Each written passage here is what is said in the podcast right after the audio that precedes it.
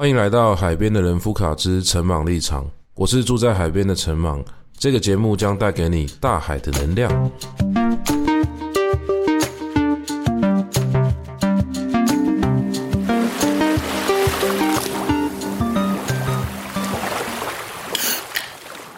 Hello，各位好，现在我们的这个录音的时间呢，是我从韩国回来之后，我这一次到韩国第一个感想是非常的。冷，但我发现有一件事情确实是，呃，我之前可能就知道，但这一次要更深刻的感受到，就是说冷其实没有关系，但真正的问题其实是湿。呃，我这一次在韩国感受到的是那个温度真的非常的低嘛，每一天都是零。哦，零下不知道多少度，但一方面是因为它房子里面都有暖气啦，所以其实只要待在室内的话，那个相对的舒适度还是比我们在海边的房子里面要高一点。可能在台湾也不会真的有人去呃投资一台这么大的暖气，毕竟外面的温度实在也没有到这么低。当然，另外一部分的问题，我觉得就是湿度的问题。可能我这几次。也不是这几次哈，这几天去韩国的时候呢，确实啊、那个湿度是比较还好的，就是干冷。那既然是干冷，我一开始的时候，当然因为听说是零下不知道多少度哦，也是严阵以待。那我就把我在台北所有的御寒的衣物全部都拿出来，然后想办法挑了几件我觉得还还能穿的，我就带去带去韩国这样子。因为其实这几年我真的很少穿到这么厚重的衣服，一方面是因为可能。呃，可能因为那个身材也比较 有点小走样，所以说穿这种衣服觉得不是那么舒适。那另外一方面，确实也是因为呃这几年就算是寒流来，我觉得就是在室外待的时间也没有到这么长哦，没有需要花这么多的时间在呃户外行走啊，还是从事一些活动。所以这些厚重的衣服呢，确实也都有一点快要呃在我的衣橱里面衰老了吧。本来以为他们就要这样子孤老终生。就没想到，哎，这次到韩国之后还能够把这些衣服给拿出来。其实我觉得，嗯，对这些衣服来说，应该也算是蛮有价值的吧。有些毛衣我好几年没穿了，那些毛衣其实我从高中穿到现在，哎，很有趣，因为那件毛衣不是我自己买的，是我小舅舅给我的。因为我小舅舅是一个很时髦的人，所以在我还不会穿衣服的时候呢，他就呃把一些他穿可能他不是穿不下，因为应该是呃有点太大的衣服。我不知道哪个年代流行一些比较宽松的衣服还是怎么样，后来他不穿了，就会把那些衣服给我。这部分呢，因为跟我们等一下要聊的穿着的主题有关，我等一下再来详细的分享。好，总之呢，我这一次去韩国就把那一件尘封已久的毛衣呢，再再度拿出来穿在身上。呃，第一个是因为那件毛衣真的非常大，所以我现在还有办法穿。然后第二个是天气的关系，我在台湾真的很不喜欢穿毛衣，再冷的天气我都不想要穿毛衣出门，因为第一个是。那个毛衣给我一个比较嗯毛躁的感觉吗？哦。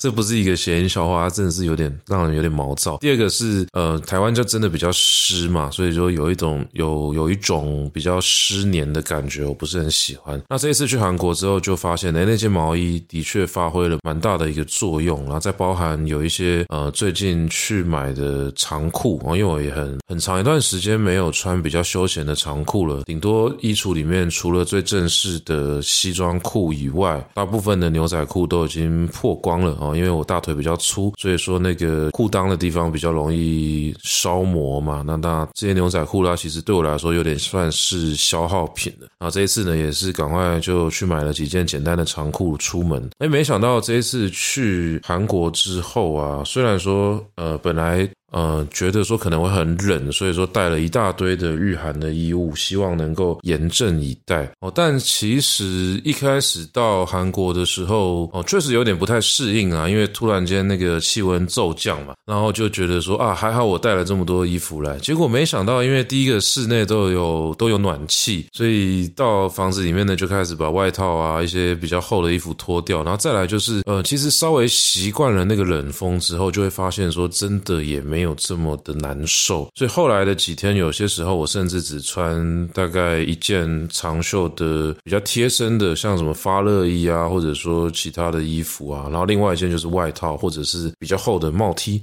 我就出门了。如果没有在外面长时间行走，只是只是出去吃个东西，还是喝个小酒、买个东西的话，这样的穿着就蛮够了。那我就在想啊，其实穿着这件事情啊，它真的跟天气有很密切的关系，然后跟你的身体状况也有非常密切的关系。所以说我这次在韩国的穿着打扮，真的是我好几年都没有走这个风格跟这个路线，然后也没有用这种方式去思考过自己的外观。好，那我们今天呢，就从这个地方来切入今天的主题好了。可能是因为呃刚从韩国回来，所以说我整个呃还保留了一些这种出国时候的穿衣习惯。所以我这几天只要出门的时候，哈，还是会呃穿个长裤跟袜子还有鞋子。这点对一般人来说可能很普通，但是。对我来说是比较比较少见的穿着。我早年是比较喜欢穿木屐，然后宽松的裤子。然后后来这个木屐就在疫情之前就坏掉了，所以这疫情这几年我一直没有时间去补货，所以我就没有木屐可以穿。然后我就全部都穿蓝白拖。那这个蓝白拖本来是穿起来蛮轻松的，结果这个蓝白拖好像一种穿着的病毒，然后到最后就开始影响到我全身的穿着。所以我其实有好几年都是用这种比较邋遢的方式呢，在这个人间存在着，所以这次到韩国，一方面可能是受到一些刻板印象的影响嘛。像我们出国前，我就在跟这个 Sandra 聊天，就说去韩国到底要穿什么。其实本来是讨论说这么冷的时候到底要穿什么衣服，那后来呢就变成在聊说，诶，到韩国的话是不是也要稍微打点一下自己？一个莫名的这种刻板印象，可能是因为网络上有一些文章也是这样写的啊，就说什么韩国每一个人都非常重视这种穿着打扮啊，不信你看那个。韩剧里面的这些主角啊、配角啊，其实都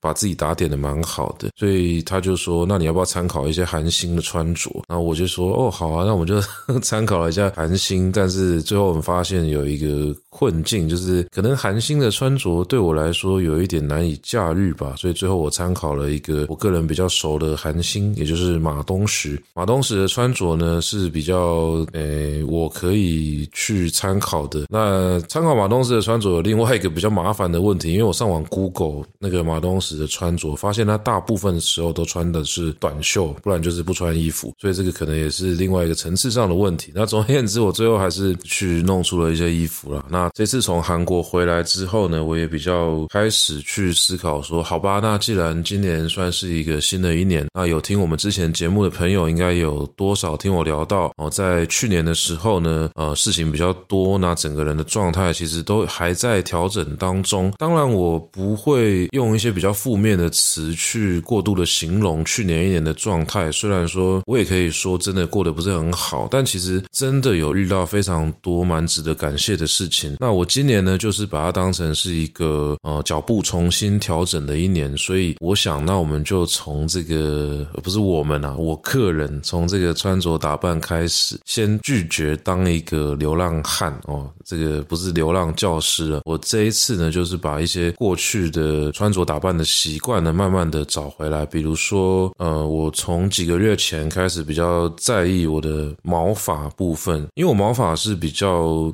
茂盛，我从小剪头发就是比较容易被这个理发师，其实最早是阿嬷，就是那种阿嬷理发厅、家庭理发，然后那些阿嬷都会说这个囡啊，这个头毛卡丁啊，就是头发比较硬，然后卡卡粗，就是头发比较粗。啊，我也不知道我那个头发比较粗到底是怎么样，我只记得他们一直在换他们的那个剪头发的工具哦，可能那个撸刀还是什么，需要走一个比较暴力的路线。所以其实从小的这个经验，我没有太在意发型。那一定是青少年之后才开始，呃，跟着同才，然后跟着一些种种的资讯，然后慢慢的去改变自己的这种顶上的外观，那一直到。几年前其实就没有那么在意这件事情，包含我好几年其实都剪平头啊、三本头啊、短发啊，这种比较简单的不用整理的发型。那一直到最近我才开始想说啊，不行，这个人哦，这样继续萎顿下去的话，其实整个自己每天看到自己都不太舒服啦，所以又找了几家比较习惯的理发厅，也不能叫理发厅哦，就就发廊。理发厅听起来又回到那种比较传统的，当然传统的理发厅也不错啊，这有机会的话，我们也可以开一集再来聊这个头发，然后包含也找人修眉毛，然后整理我的胡子，然后再来是我的这些旧衣服的淘汰，也就是过去几年累积了大量的其实没有这么穿起来没有这么精神的衣服呢，最近也在慢慢的在整理当中，然后包含我刚刚讲的这个裤子，然后最重要一件事情是，呃，疫情的时候哦，这两年运动习惯一直都断断续续，啊，当然跟疫情呢可能没有很大的关系，跟我这两年的人生的历程比较要有关哦，包含创业、生小孩啊，加上整个家里面的一些状况，包含我要搬家，整个精神状况没有到很好，那反而在精神状况不好的时候呢，运动习惯也慢慢的不见了，所以我现在呢开始从这个运动啊、饮食啊这些基本的部分呢开始整理起。好，那我今天想要跟各位分享的呢，其实就是这种打点自己的行为哦，它成为我这一段生活中非常重要的一个课题。那我非常庆幸的是，我在在整理自己的过程之中呢，其实大多数呢都是在找回过去的自己，而不是学习新的东西。为什么会这样讲呢？因为我自认呐，哦，因为这样这种事情也也也只好这样讲，就是我自认我在过去的某一段时间，其实真的还蛮在意自己的外在的。那这个事情要从比较小的时候讲起。我小学的时候啊，因为是一个不爱运动的小孩，然后再加上种种的外在内在的条件，导致我刻意的。不修边幅，这其实非常的有意思。我觉得一个人他不在意自己外表的脉络，其实是可以呃很复杂的，有种种不同的原因。那我小学的时候呢，其实有一大部分可能来自于这个呃社会给我的讯息，还有包含整个我在学校里面扮演的角色，种种的呃面临的这种处境乃至于困境，所以导致我就是很主动的跟大家讲说，我本来就不是一个在意外表的人。但是仔细想想啊，其实是因为我觉得，就算我花再多的时间，我也不会变成一个更好看的人。这是一个比较呃，对一个小孩子来说是比较比较残酷的一个事情。因为其实我们的学校教育并不教育你这一块，不会教你要怎么样打点自己，不会教你怎么样让自己变成一个更好看的样子。可是我们的社会又不断的在评价一个人的外在外表，所以我小学的时候，其实在外貌这件事情上面是非常的不自信的。但是其实仔细想想，那段时间我并不是。不喜欢思考自己的穿着，我我记得一些小时候的事情，都是一些听起来好像很很怪，他在别人眼中不是很重要的事情，但对我来说，只要记得啊，他就一定有他在你啊、呃、生命中扮演的一个位置嘛。所以这些回忆我都会呃每一个每一个去把它翻检出来。那我一直记得我小时候有一天，我就在想说，如果有机会让我选择一套衣服，哦，能够成为我呃那时候想的是一辈子吗？还是说能够带去某遥远的地方。总而言之，他那个情境比较像是说，我在设想了我最喜欢的一套衣服是什么。我在想说，我一定要穿我小学的运动服，尤尤其是短袖，因为我觉得那个长袖运动服我穿起来不好看。然后再加上那个长袖的运动裤，因为我觉得短裤我穿起来不好看。现在想起来，当然我会觉得有点荒谬，因为。你最好看的一套衣服，或者你穿起来最有自信的一套衣服呢？它是学校的运动服，那代表说我在便服上面的这个知识为零嘛。不过对于一个小学生来说，所有的衣服都是家长买的，所以说可能这一块也也没什么好要求的。我自己觉得是这样子啦。所以呃，我现在回想起这件往事啊，我只觉得我是在意穿着的，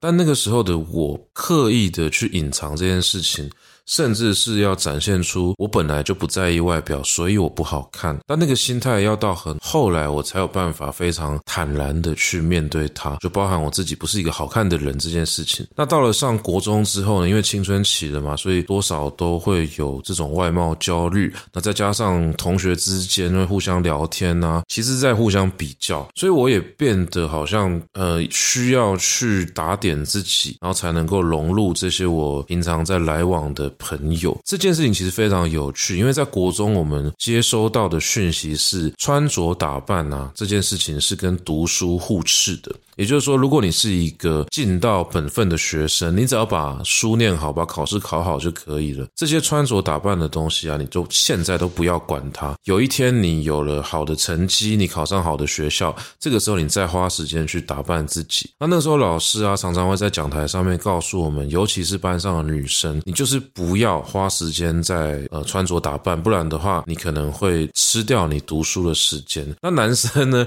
整个社会都是给男生这样的讯息，就是说本来你就不应该在意这些事情，但是彼此之间大家还是会在意嘛，然后就变成说，在意穿着打扮的人呢，就会被贴上某一些标签。我现在回想起来，我可能也是呃，从那个时候开始呢，借由这样子的一个行为去跨足在两个不同的族群之间。一方面，我是一个成绩还不错的小孩，尤其到了国三之后有模拟考了，我就被老师认为说是可栽培的。我在那之前呢，老师可能还不这么认为，因为我比较爱玩。那另外一部分是我的穿着打扮是当时哦比较能够跟班上比较爱玩的小孩子交流的，某种程度上来说，它就是一种符合当时的流行趋势嘛。那那个时候流行什么？就是要用发胶哦，不是发蜡哦，因为因为发蜡是比较后来，发胶是它会让你头发看起来就是水水亮亮的。我也不知道为什么那时候大家喜欢把自己搞成一只刺猬，所以。呃，男生就要把头发抓成有点像超级赛亚人那个样子，然后就尖尖的，然后每个人就会用头发在那边互相刺来刺去啊。国中小男生，然后再来是一定要穿垮裤，这就非常有趣，因为其实我们上学是要穿制服的，但我们穿制服是呃，大家其实到后来学校不太管，就说你只要穿运动服或者是制服都可以进校门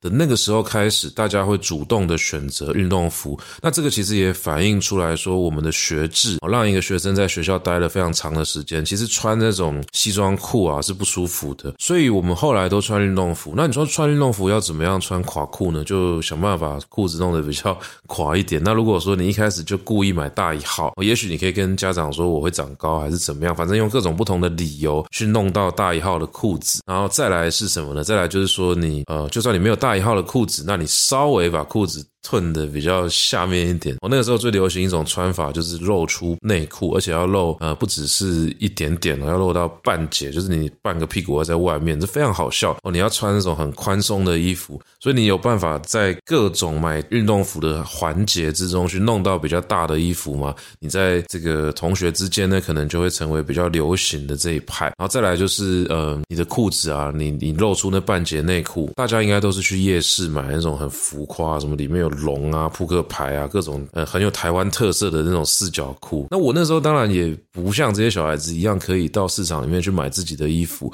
因为我读书的那个地方的很多同学，他们都是市场小孩，所以他们可能比较近，有这样的资源。但我是有一点跨区就读的，因为我我的妈妈不想要让我在我家附近读书，所以她让我去了呃士林这个地方读书。那我在那边就相对比较没有这样子的一个机会，能够去市场买衣服，所以我那时候穿。穿的四角裤，所以我跟我妈要求说，我想要穿四角裤，然后我妈就好像不知道从什么管道就拿到了一些也是彩色的，但是就没有那么浮夸，所以但是我也是就是想办法跟着大家，就是露出这个半截内裤，然后在路上走来走去。但是国中男生又很幼稚嘛，所以我们走在路上最喜欢做的事情就是去把那种快要掉下来的裤子给扯下来，所以基本上整个国中啊，就是在这种互脱裤子的这种莫名的情节之中度过。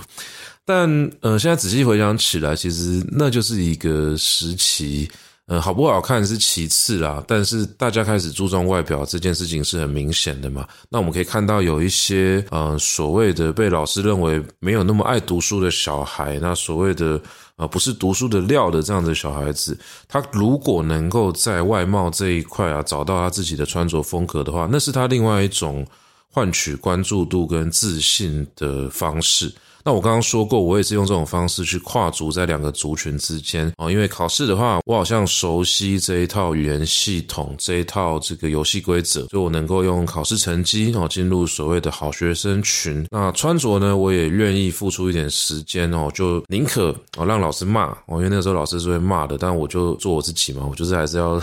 尽可能在那个违反校规的边缘去把自己弄得外在比较像是一个爱玩的学生这个样子。那到了后来可以穿哦，那时候是大概礼拜六日的时候有穿便服的机会，所以我就看到说，诶，有一些同学他在这个便服上面的思维是比较可以算是比较进步的，就是那个比较进步。当然以现在的角度来看，也不是说特别厉害，但是至少他是有想法的。比如说有同学他就觉得说穿全套球衣走在路上是很帅的一件事情。那我们现在当然会觉得说。穿全套球衣走在路上有一种莫名其妙，你谁？你想要打球吗？这样子。但是那个时候对国中生来说，那就是一个有思维的穿着嘛，所以我觉得那个也那个也很酷。那有一些同学呢，他会穿更流行的衣服。我还记得我们那个时候在国三，终于比较有一点自主权的时候，跟家里面拿了好像一千块的零用钱，我们就到士林夜市去，四个男生就去挑了四套一模一样的。哦，没有到一模一样，就是互相呼应的那那个。我记得上面有那种很很台的那种汽车的那种 logo 啊，有人买什么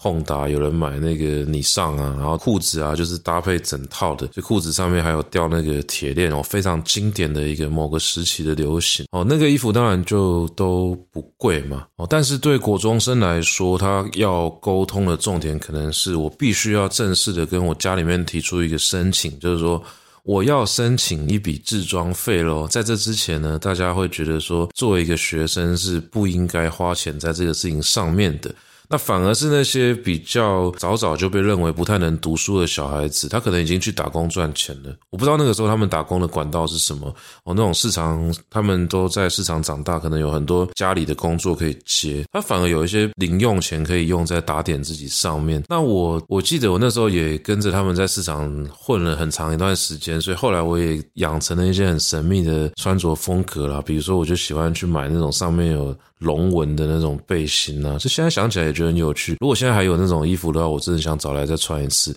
然后再来就是去买这个，我有点忘记那家店是什么，有点像是类似破铜烂铁这种，还是什么野点子，类似这种这种名称。破铜烂铁是一个牌子啊，里面有很多这种金属器啊，什么什么不同的项链啊、戒指。那那个时候当然没有买到像这么贵的，但是也会去逛一下这种店，买一些那种张牙舞爪的项链。而且那个时候我记得啊，有一个有一个东西是还可以卖的，叫做指虎，我就有人叫它手指虎，它是四个指套套在那个拳头上面，就可以变成一个武器。就那个时候，我记得店里面还有卖这个东西，很神秘。那一直到上了高中之后啊，其实现在仔细回想起来，那就是一种城乡差距。虽然说这样讲的话，对士林这个地方也不是很公平。那我用比较客观的角度说这件事情的话，就是说，我觉得所有的城乡差距，它是一个相对的概念了。那我后来上建中嘛，班上有一群比较对我来说比较懂穿着的学生哦，后来也是我的好朋友，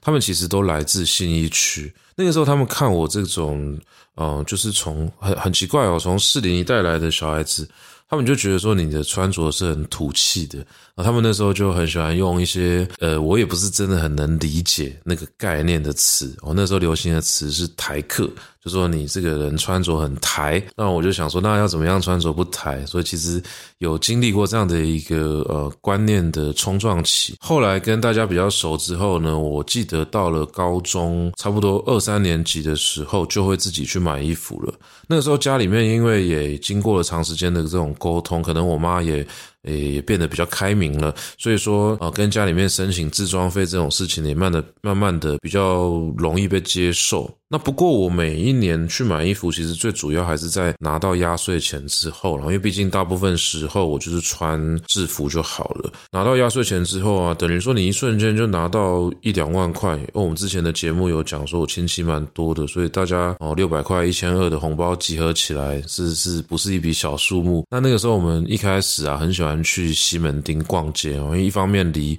学校也蛮近的。那我记得我们一开始都是去那个万年大楼。万年大楼里面有各种不同的衣服可以挑，然后我们也可以，嗯，就是找到一种属于自己的穿衣风格。虽然说现在讲起来，那时候真的也不是很清楚什么叫做穿搭，但是我刚刚说过嘛，就是说它是一种对于自己的外在的认识的过程。你开始有思维了，你开始去思考我想要用什么样的样子呈现在人群面前。那那个时候我我记得我们从万年大楼开始买到后来，我们就。不走万年路线了，我们就到万年比较旁边，再过去几，呃，应该是同一排，有点忘记了。有一栋大楼叫做新宿，哦，那个新宿里面就会有一些很神秘的小店，哦，那些小店呢里面就会卖一些潮牌，而且很特别的衣服。呃，问题就在于说，我们怎么知道这些店？那怎么知道里面的这些衣服的资讯呢？其实我们那个时候啊，主要是来自于几本当时所谓的时尚杂志。今天时尚杂志用后来的话来描述，应该就是潮牌杂志。不过那个时候应该还没有潮牌这个概念，还是这个词没有这么红啦。我记得班上有一些家境比较好的小孩子，如果他比较在意流行文化的话，他确实会去买那种真的很贵的衣服，就是一件 T 恤可能三四千块那种潮牌。但大部分我们还是用这种，嗯，虽然它是一个比较值，就是说我们确实也是中产阶级的小孩，然后家里面也愿意出钱，或者我可以自由运用压岁钱，不会被妈妈收回去，都代表说那个时候家里面。没有真的把经济压力加在我们身上，不管是因为文化资本、因为习惯，还是因为实际的处境，我觉得都是一个结构上的优势，所以我可以动用这些资源去帮自己打点自己的外在。那参考了当时的那个杂志啊，有点忘记那个杂志的名字，我记得有好几本，然后每一本杂志上面呢都会介绍一种穿着风格，包含那个时期流行的东西。所以我现在回想起来呢，比如说什么。对于牛仔裤的知识，应该就是那个时候建立起来的。当时叫做什么丹宁裤，我说你要有这，他就说每一个人一定要入手一件这个丹宁裤，就是牛仔裤了。你要怎么样养裤啊？你要一个牛仔裤，竟然呃要洗的时候，你不能直接丢洗衣机洗，你把它反过来洗，然后你要去刷色，然后要做一大堆很奇怪的动作。我觉得这个其实，嗯，非常的有趣。但是大家仔细想一下，就会发现说，第一个学校教育不教，那第二个是学校教育不教的话，我们就只能够把学生的这一块啊，或者说青少年的这一块知识呢，让给商业文化、流行文化来教。那到最后，它产生的问题就是把贫富差距呢给体现在这方面上面。所以，我们就会发现说，不管你怎么样去呃选择呃穿着这件事情呢，有一些人他就是可以直接用。氪金的方式呢，完成这件事，所以当时也会有一些家境比较好的小孩，他就他也不是故意的，但他就会直接讲说，其实这些这些东西就是花钱就可以了。那这个概念呢，你说你接受呢，还是不接受？你慢慢的都会在呃受到这个概念的影响嘛。所以后来啊，我自己也经历过这样的一段时期呢，包含我我也觉得说，是不是我花的钱不够，所以才没有办法穿出这样的感觉。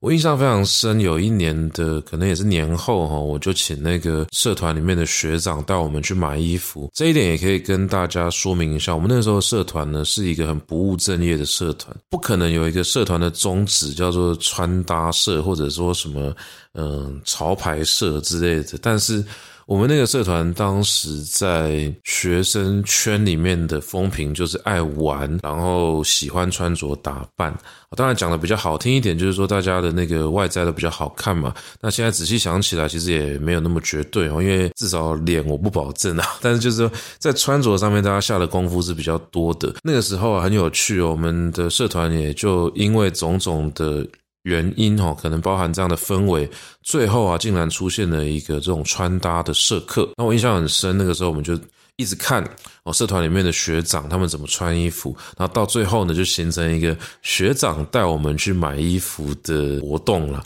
那我记得印象非常深哦，那个时候跟几个。同届的朋友呢，跟着另外一个非常时尚的学长，我那时候觉得他是时尚界的代表，因为他穿的那种衣服都是你没办法想象的。当你还在穿垮裤的时候，他已经在穿这种紧身的 A B 裤了，就是永远没有办法跟上他的脚步。但是衣服在他身上就是非常好看。然后有一年，我们就是跟着这个学长去买衣服，我记得那一年也是去西门町，但那个时候我们已经从万年买到新宿，然后到最后我们就开始去。呃，成品，我还记得西门町有三家成品，那每一家成品里面的这种品牌都不太一样，但是实际上我怎么买到那几件衣服了，我真的忘记了。反正就是在呃，应该是在成品里面买到的。然后我记得很印象很深，那个时候我一个朋友啊，他带了五六千块去买了一件外套，我记得他可能带一两万去，因为那年应该也是拿到压岁钱之后。后来我学长就推荐我买另外一件。哦，另外一件外套，我印象中好像两千多块。其实。对现在的我来说，两千多块的外套我还真的不一定会买。我觉得外套真的不用买到这么贵。就是如果它不是一个有功能性的外套，只是穿搭用的、好看用的，其实搞不好一千多块就就可以买到很不错的。但那个时候，我觉得两千多块太便宜了，很好笑。因为我朋友刚买完一件五六千的，我就觉得说我存了一整年的钱，哦，其实也不是存啊，就等了一整年的机会，我终于有机会买一个贵一点的衣服。我当然也希望说投资一件好看一点的外套。那时候不知道有。哪来的一个观念，就是说你外套只要贵，你里面穿个几百块的 T 恤都会很好看。其实到现在我还是觉得这个观念是有点对的啊，但是那个时候可能更执着这件事情，就是说啊，我今年已经准备好这些钱了，我就是要买到一件这么贵的啊。所以那个时候其实我买的那件外套，我就觉得说我不想要买这么便宜的。那我跟那个学长讲的时候，当然我也也没办法直接描述这件事情，我就跟他说，哎，是不是可以再挑别件？因为我觉得说这个外套可能怎么样怎么样哦，但是。是呢，我那个学长就给我一个概念，就是说他觉得我那个时候觉得这件外套不行的最大的原因，就是因为我觉得我没有花到这么多的钱，所以这件外套没有这个价值。其实那个时候对我来说是非常重要的一个震撼教育，因为我突然意识到一件事情，说其实他讲的都是对的，但是不知道为什么我已经变成了用价格来计算价值的一个人。他就说你穿这件外套在路上走，人家根本不知道你用多少钱买的。哦，这件事情当然现在听起来也对也不对啊。有些人就是会知道，但是他要讲的真正的概念应该是说，你要穿的是好看的衣服，不是贵的衣服。所以我那个时候整个风格上适合那一件外套，你就是买下去就对了。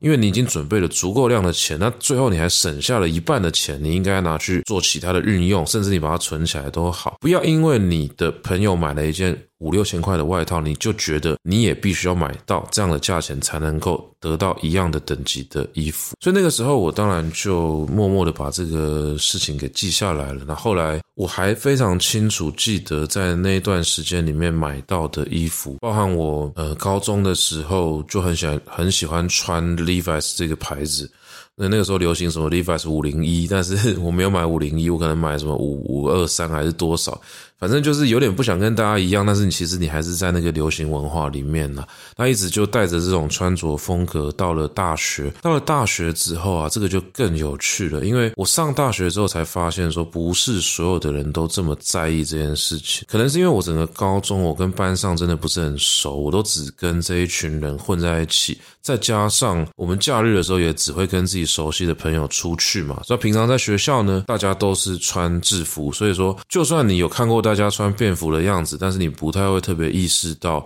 自己其实是非常少数的一群人。那一直到大学之后，每天大家都大家都穿便服了，你就会发现说，诶，真的有人到了大一，他不知道穿什么衣服出门。那我那个时候在系上啊，竟然得到一个很奇怪的评价，就是有学姐到处在问说我是不是 gay，这很奇怪一件事情。因为呃，第一个就是。可能大家觉得 gay 比较会穿衣服，这是这是另外一个层次的问题。再来就是说，为什么我被认为穿着很像 gay 呢？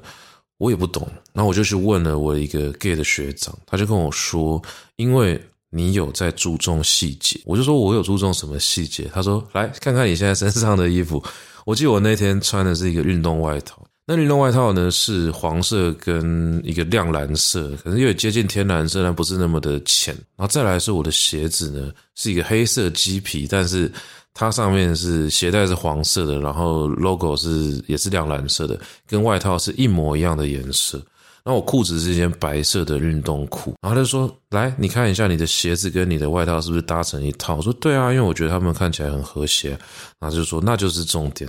就是说，其实很多人他穿着是，他好像知道一些事情，但是因为毕竟我们整个高中都在这种，呃，你说很扭曲也好，但对我现在来说是很棒的一个教育啊，就是大家每天都在检讨你穿的哪里不好看。那当然，高中的时候一开始都会觉得说我哪有穿的不好看，然后到最后就发现说也只是高中男生之间喜欢互呛嘛，到最后就会发现说，其实你你找不到脉络去否定人家的穿着，因为大家到最后穿的都还不错。然后这个就会形成一种很奇怪的现象：买衣服的时时候，哦，这个朋友试穿完了走出来，说：“哦，你这套衣服我来把脸遮住就可以了。”就是那种男生之间的互呛。嗯、呃，当然，当然到了大学之后，才发现说，哎，真的不是每一个人都是有这样子的背景。然后我也，哎，经历了这样的过程。然后我还记得说，有有一次就是被被说很像 gay，然后我去问一个真的是 gay 的学长，他就跟我讲说，重点是这个。然后另外一次是我记得啊。体育课结束之后，我忘记把衣服换回去，我就穿着运动服，可能是球衣还是什么。然后我那一包衣服啊，就丢在体育馆，就被我们呃我们班上的一个女生捡回来。她捡回来之后呢，其实我印象中，因为我们第一节就是体育课，所以说她也不知道我穿了什么衣服到学校去。她看到我的时候，我就是穿着体育服的。可是她就直接把那那一袋衣服拿回来给我说：“这一袋是不是就是你的衣服？”我就说你怎么知道？他说因为全班除了你以外，没有人会穿这种衣服。那那套衣服是什么呢？我现在还非常。清楚的记得，它是一件 Sisley 的白色的长裤，就是它是西装裤，但是它那个材质比较薄的。然后再来是，呃，T 恤是一件好像应该是 CK 的，但不是一般的那种内衣的那种版型的，它是 CK 的 V 领的黑色 T 恤，是有腰身的。然后再来是，呃，应该是 Puma 的鞋子，不过那个鞋子是。呃，比较特殊的的形状，它不是一般那种休闲鞋，它是一种，我现在有点难形容，反正它是它是粘的，不是绑鞋带的，然后它的那个形状也不是规则的，是 有点流线型，然后加上一点点斜斜的设计。所以我那时候穿这套衣服，我也不觉得怎么样，我平常就是都穿这种衣服，但是。呃，结果那个戏上的女生，她可能也算是我我印象中她是真的比较懂穿着的的一个女孩子。她就说，只有你会穿这种衣服，我一看就知道是你的，就直接拿回来给我。那我到了很大了之后，再回想这几件事情之后，就发现说，哎，这个就代表它又是另外一个差距。那这个差距是不是城乡差距？我不敢讲，因为我觉得其实城乡差距它只能反映出一部分，另外一部分是来自于说，如果你在人生中的某一个阶段，你曾经接触过那些资讯的话，你就会大幅领先周遭的人。周遭的人是可以明显的感知到你这个人是有在打点自己的，你是比较爱打扮的。所以我在大学的大一跟大二就在系上被认为是爱打扮的一种，就是一种学生。直到后来，当然大家的资讯交流比较频繁了，所以可能到了大三、大四这件事情就没有这么明显。那第二个问题是因为我到了。大三之后，我的体重就暴增了嘛，因为我打橄榄球，所以就变成另外一种身材。然后我也经历了一个所有的裤子都不能穿的时期，所以我到了大三、大四之后，反而在穿着上面是走一个比较美式的路线的，因为只有偏美式风格的衣服，我比较容易买到 size 啊。然后再来是那个哦，就是因为因为那些比较窄版的裤子啊，我再也穿不下了嘛，所以说整个风格上又变成另外一个状态。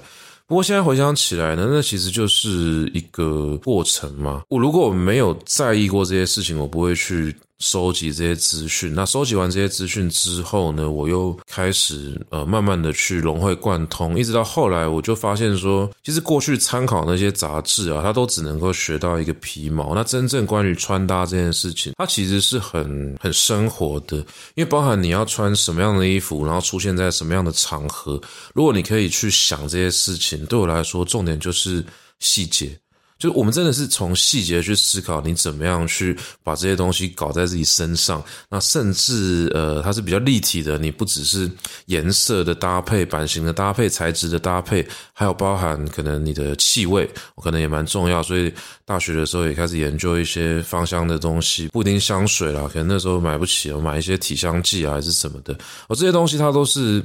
呃，能够渗透到我们生活中的，但学校教育并不给我们这一块，所以我大学的时候留下这样的一个习惯，那这个习惯在影响我周遭的人，所以后来又变成一个很有趣的情况，就是呃，要带系上一些刚接触这一块的人去买衣服，他们一开始的时候，甚至连呃有什么样的牌子，然后要穿什么样的衣服，他都没有想法。那你就会带他去买，那你去买的时候，你就会跟他讲说，哦，这个牌子它的风格是什么？那它的那个它的优势是什么？那你这个人的身形哦，大概适合穿什么衣服？那一直到我直接快转到现在好了啦。其实我现在回去看现在的高中生、大学生，你就会发现说，他们的穿着都变得非常的厉害，可能跟网络的发达有非常大的关系。然后再加上，我想这个流行文化的推进，一定跟这种全球化的趋势啊，种种的环境变化是有关。关系的，尤其是我觉得现在有一个很特别的现象，就是我们已经很难去描述说这个时期它最主流的流行文化是什么，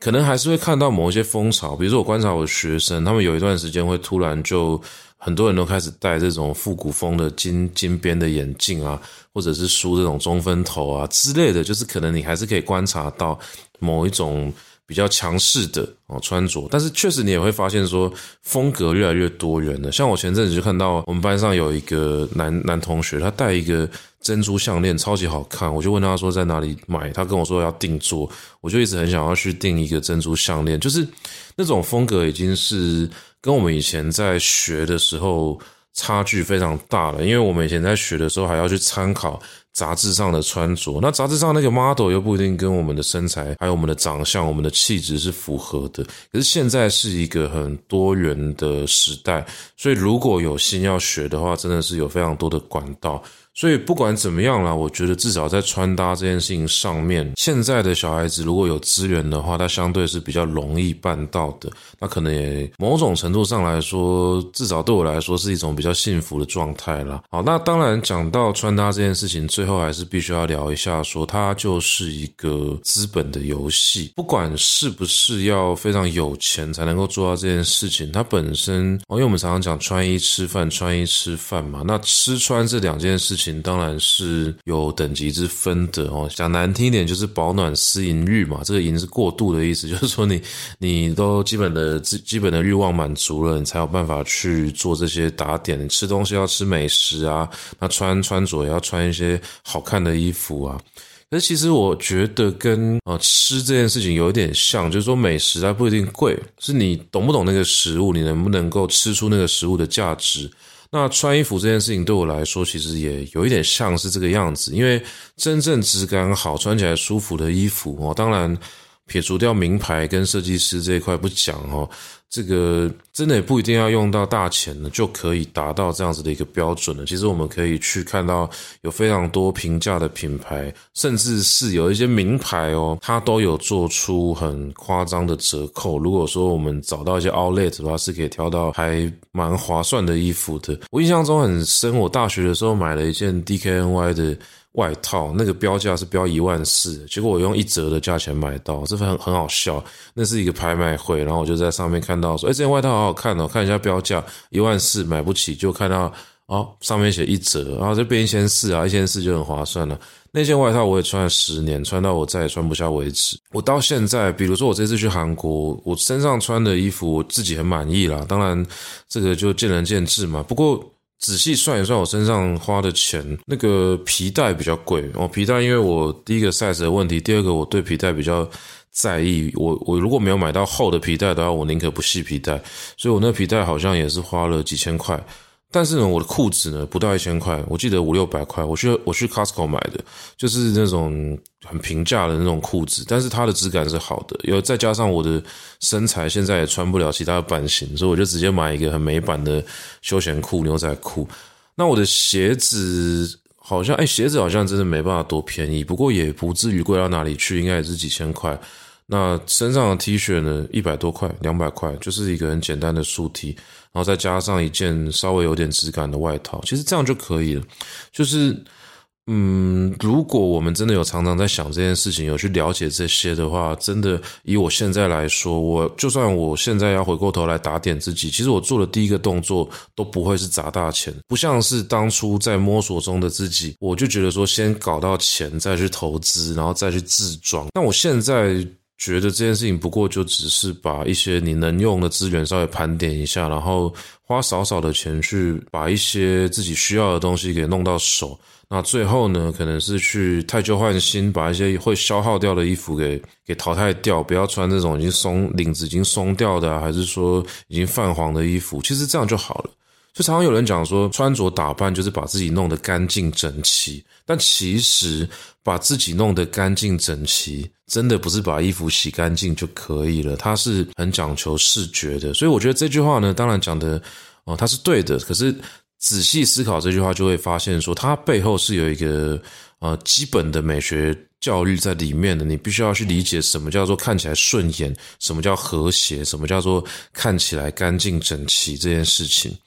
所以仔细想一想，我以前之所以有办法接触到这些，还真的跟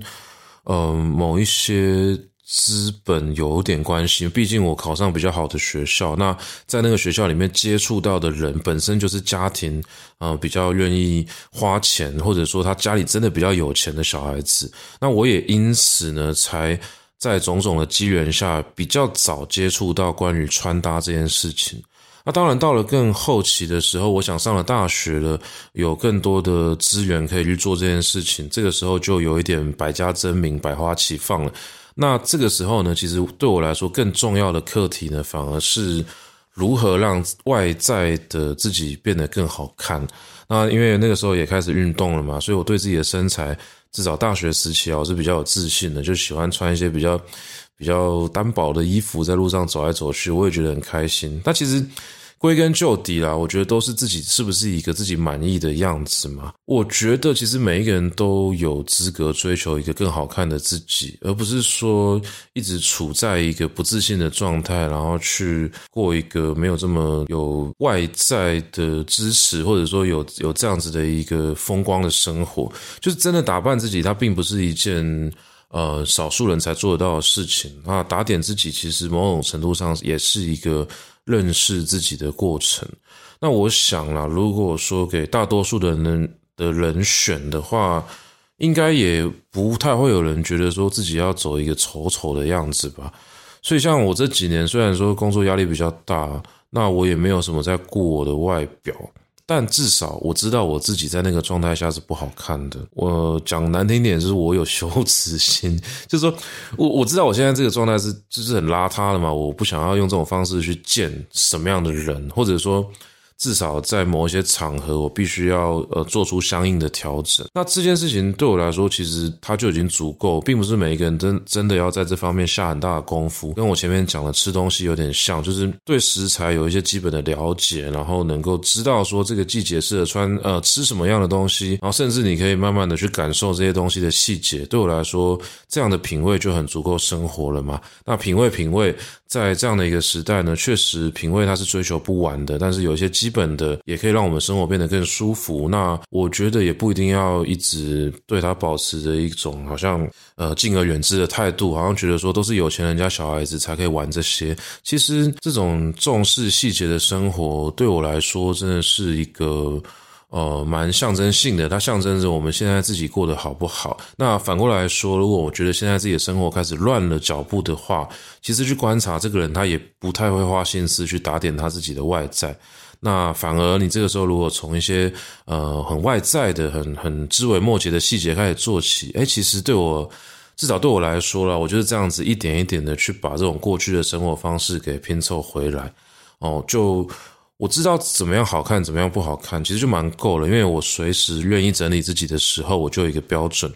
那在这段时间，我慢慢的找回过去的自己喜欢的样子，然后包含饮食啊、运动啊，我愿意呃让自己呢一步一步回到我比较满意的状态，就是我比较愿意也比较坦然接受，我就是一个在意外外表的人。而且每一个人他多多少少都会在意外表，可是看你在意到什么程度，然后跟你有能力在意到什么程度，有些时候会。因为我们误以为自己没有能力这么在意外表，反而显得有一点呃武装自己，会觉得说哦，我就是故意不打扮，但其实不是。就是如果可以简单的做到的话，每一个人让自己看起来稍微舒服一点，那也会让自己心里面舒服一点。我觉得是呃很不错的一个状态。好，当然啦，不管怎么样，我觉得最后还是要回过头来说。嗯，这些东西呢，都不代表把自己变好看，它是一个必须要实践的道德责任。所以我们会知道说，有一些他不太懂得打点自己，或者说让自己处于一个不好看的状态的人，他本身就会有另外一个更值得关心的脉络。至少对我来说是这个样子，所以我也不希望说把这件事情变成一个责任去加诸在每一个人身上。我只要说，如果我们还足够幸运的话，我们有办法花时间打点自己。那不妨花一点时间去重视这样子的一个穿搭风格，或者是一些比较细节的问题。那这些东西呢，它可以让我们每一天的心情都变得蛮好的。比如说，我今天剪了一个好看的发型啊，我穿了一件喜欢的衣服，甚至是有一些东西真的是不是给别人看的。比如说，我会因为穿了一件好看的内裤出门，我就心情非常好。这也是非常有趣的一件事情。就是说，这些东西它都是我们生活中的。小地方，但它也是组成我们非常重要的一部分。那我想这样子的一个生活态度啊，其实，呃，在我们这种至少对我来说比较忙碌的生活里面啊，它真的变成了一个我。呃，能够一点一点把快乐的自己找回来，非常重要的一个服务。那也把我这样子一个方式呢，分享给各位。好，那在这个节目的尾声呢，要特别感谢 Henry 赞助了我们一支高粱六百块。啊，其实当初开这个抖内金额呢，真的是随手定的。那我们这个节目呢，本身也没有。呃，想过要拿来赚钱的，不过呢，呃，能够赚钱谁不愿意呢？所以说，在这边还是要特别感谢哦，抖内我们的朋友。那也希望各位如果喜欢这个节目的话，一样帮我们回个留言啊，留下五星好评，或者说，我觉得最重要的，推荐给你觉得同样适合收听这样子的节目的朋友。好像我们有收到一些呃线上的朋友的留言哦，我们有看到有人哦，他说每天都。呃，听到睡着，然后隔天再重听一次，还是睡着，我觉得很棒诶，我觉得这个节目呢，它至少有一个非常实质的功能了。我再次强调我的声音，如果你有失眠的问题的话，你可以在晚上的时候打开这个 Podcast 频道，然后让我的声音呢陪你入眠。好，感谢各位的收听呐，那也希望各位能够。好好的去面对自己生活中的种种的细节，那也希望说我们这样子的一个分享呢，对各位是有帮助的。好，那我们今天的节目呢，就到这边呢，做一个结束了。感谢各位，大家拜拜。